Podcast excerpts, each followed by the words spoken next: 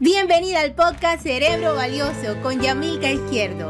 Estoy feliz de que estés aquí conmigo porque vas a poder aprender siempre algo nuevo sobre el cuidado de tu cuerpo y de tu cerebro. Vas a tener esa dosis necesaria de conocimiento que te llevarán a lograr todos tus objetivos en la salud y en el bienestar. El segundo aspecto que según mi criterio influye en, este, en esta efectividad o no eh, del ayuno en las mujeres es la disciplina. Los hombres, eh, no, no todos los hombres se, deciden a cuidar su cuerpo, pero una vez que se deciden, son bien disciplinados y son bien consecuentes. Y son, eh, van al gimnasio, hacen ejercicio, deciden modificar su alimentación y lo cumplen. O sea que, a diferencia de las mujeres, los hombres tienen un nivel de disciplina en cuanto al cuidado del cuerpo una vez que se deciden, porque, repito, no todos se deciden, pero los que se deciden son bien disciplinados y cumplen sus horarios y cumplen su alimentación de la manera en que lo deciden. A diferencia de las mujeres, ¿verdad? No nos gusta o no les gusta mucho hacer ejercicio, no, no entienden la importancia que tienen vincular el ayuno a un cambio de alimentación, porque no basta hacer el ayuno intermitente si estás comiendo el alimento inadecuado, si estás comiendo exceso de carbohidratos, si estás comiendo todavía alimentos procesados, si tienes el azúcar dentro de tu alimentación, pues no va a bastar con hacer el ayuno intermitente ¿verdad? Y eso puede enlentecer el progreso de un régimen o, una, un, estilo de, alimentación vinculado al ayuno intermitente. Entonces, esa es otra de las cuestiones, ¿verdad? Eh, en relación a de por qué no puede o no es tan efectivo el ayuno en las mujeres. Otra cosa es también el tiempo que llevan de obesidad eh, la obesidad en las mujeres puede ser un poco más marcada que en los hombres, ¿verdad? Generalmente la mujer tiene un nivel de obesidad mayor que los hombres, llevan mucho más tiempo en relación a, esa, a, ese estado nutricional de obesidad, lo que la lleva a demorar mucho más en revertir ese estado nutricional, se desesperan, ¿verdad? Se desesperan, no aguantan y eso hace entonces que, eh, bueno, el ayuno no sea todo lo efectivo que pudiera ser como es en el caso de los hombres. Ahora, en relación a si es seguro o no, ¿ya? Eh, yo hice aquí mis apuntes, como le decía. Bueno, aquí en relación a si es seguro o no, aquí yo digo depende. Depende. ¿Por qué?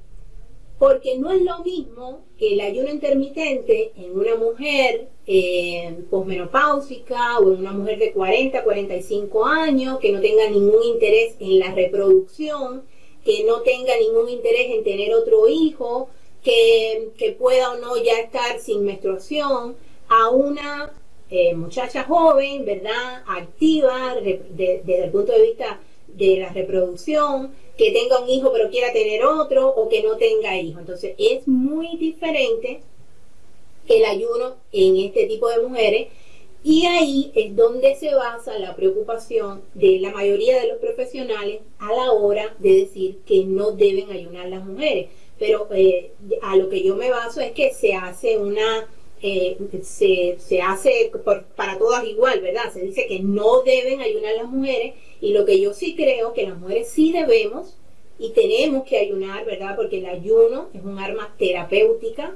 No solamente, siempre lo digo, no es solamente para la pérdida de peso. El ayuno tiene múltiples, múltiples beneficios para nuestro cuerpo, para la salud mental, para, para, el nivel, para elevar el nivel cognitivo, para aumentar el nivel de energía. Entonces, no, no es solamente enfocado en la pérdida de peso, pero en la pérdida de peso tiene un papel relevante. Eh, hay un antes y un después del ayuno intermitente en las personas que están, que están buscando perder peso. Eh, es algo, yo digo que no es una, no es una moda, el ayuno ha sido, ha, formado parte de la humanidad, del hombre, del desarrollo del hombre, de, desde, desde, el hombre prehistórico que mataba el mamú y comía en ese momento, se daba el atracón y no volvía a comer hasta que volvía a cazar el, el mamú.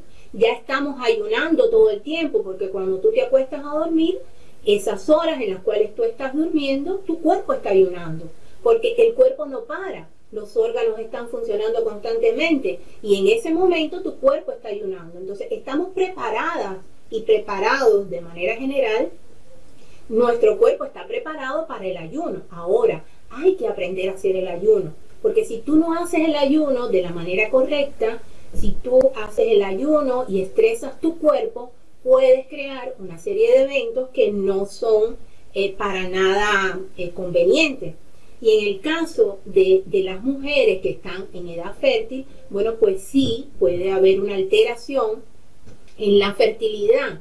¿Por qué? Voy a tratar de explicarlo lo más simple posible porque yo sé que hay muchas personas que no tienen ningún conocimiento de de esta parte médica y no me gusta hablar de términos médicos, pero para que me entiendan, ¿verdad? Eh, les voy a explicar, la grasa en el cuerpo no solamente tiene una función energética, la grasa es el mayor almacén de energía que tiene el cuerpo, toda la glucosa que no se consume se guarda en forma de energía y, esa energía es la grasa que está almacenada, pero también es un concepto relativamente nuevo porque, por ejemplo, cuando yo estudiaba en la escuela de medicina no se hablaba mucho de este concepto de la grasa como, como órgano endocrino.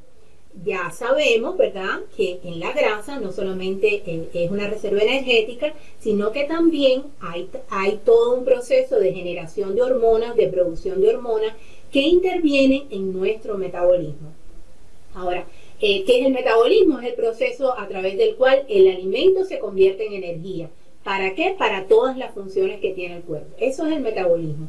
Ahora, para regular el metabolismo se necesitan hormonas que son proteínas y algunas de ellas se producen a nivel de la grasa. ¿Ya? Por eso es que se dice que la grasa es un órgano endocrino. Una de estas hormonas es la leptina.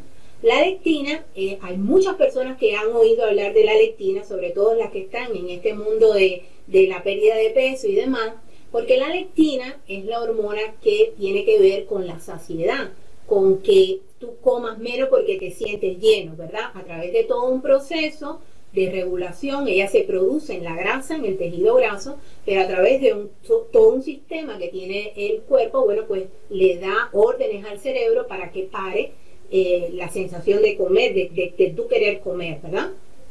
Pero la lectina también está, ya es, es, algo también relativamente reciente que está demostrado que interviene de manera activa en todo el proceso de fecundación.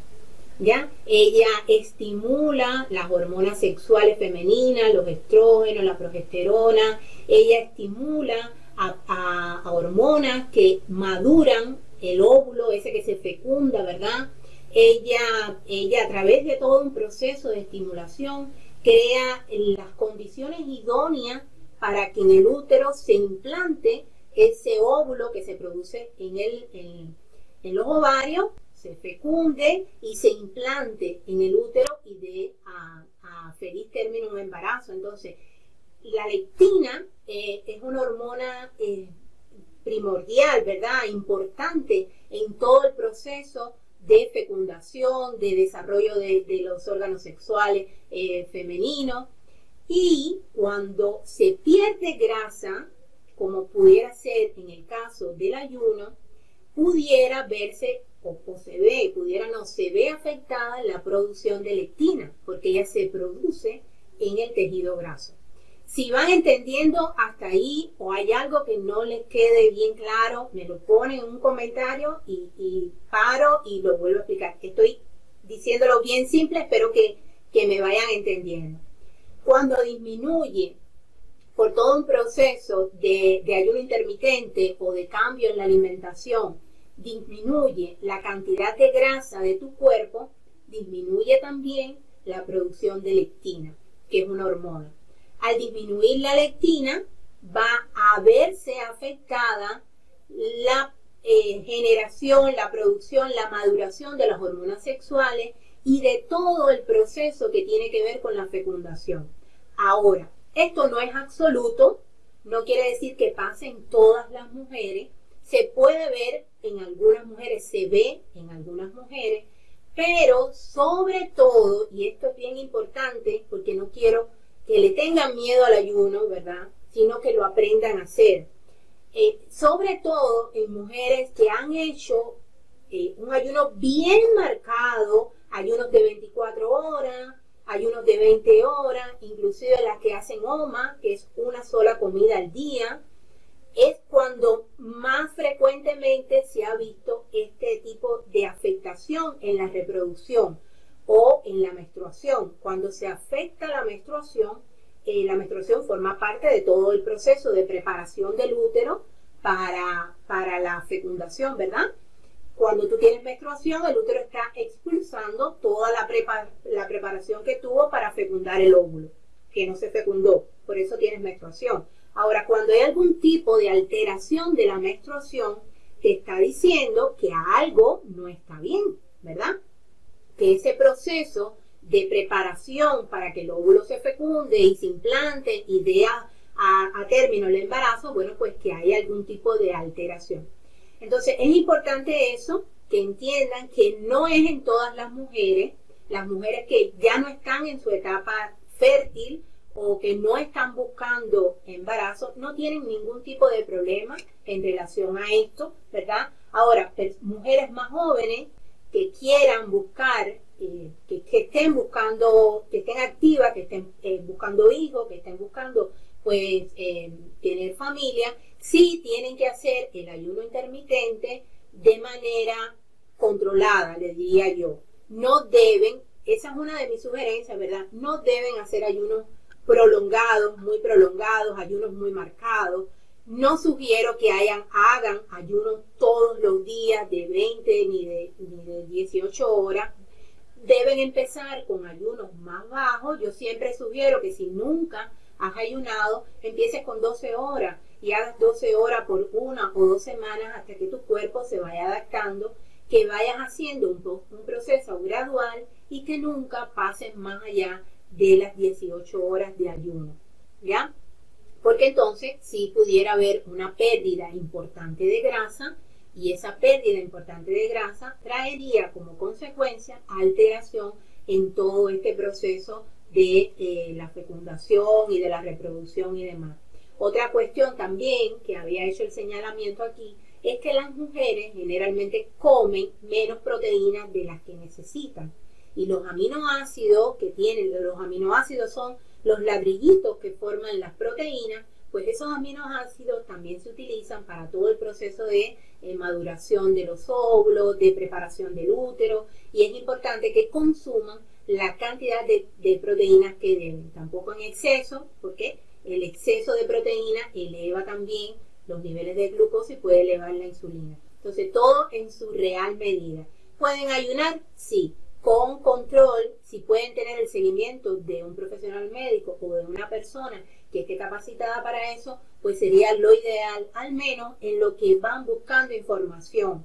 Siempre les digo que deben buscar la información oportuna. El ayuno es, eh, es algo fisiológico para lo que estamos preparados, pero hay que buscar la información correcta. Porque hay, por ejemplo, la mujer que está embarazada no puede hacer ayuno. La mujer que está lactando no puede hacer ayuno, ¿verdad? Entonces, si la, si hay, eh, si la mujer tiene si la mujer tiene algún tipo de, de, trastorno alimentario, como puede ser la anorexia o como puede ser la bulimia, que es muy frecuente en las mujeres, sobre todo en las mujeres eh, adolescentes o en las mujeres estas de veintitantos, treinta y tantos años, pues ese tipo de mujer no debe hacer el ayuno intermitente, nunca, nunca lo debe hacer. Entonces, hay contraindicaciones para el ayuno, sobre todo en las mujeres, ¿verdad?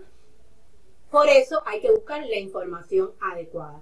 ¿Cuáles serían mis consejos? Una, en primer lugar, debes conocer tu cuerpo. ¿Por qué? Porque si tú conoces que tú tienes una menstruación regular, que todos los meses, el día 5 de cada mes, tú caes con tu menstruación y tú comienzas a hacer el ayuno intermitente y este mes no te cayó la menstruación, ya tú sabes que algo no está bien. Entonces, debes conocerte, debes saber qué pasa normalmente en tu cuerpo, porque cuando hay algún tipo de, de estos problemas, ¿verdad? Que relacionados a lo que hemos estado hablando, tú lo puedas detectar. Ahora, escucha a tu cuerpo. Es importante que escuches a tu cuerpo. ¿Por qué? No solamente en, en, la mujer que está, en la mujer joven, sino todas las, las mujeres o todas las personas que estén haciendo ayuno intermitente deben aprender a escuchar a su cuerpo.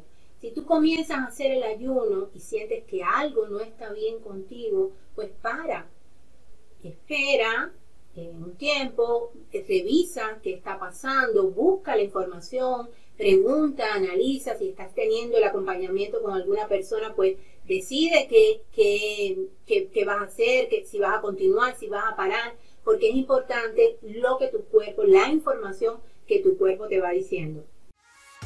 Y ya llegamos al final de este episodio. Ahora ya tienes el conocimiento y es la hora de que tomes acción. Suscríbete y recibirás el mejor y más actualizado contenido sobre la salud del cuerpo y del cerebro. Un abrazo y nos vemos en el próximo episodio.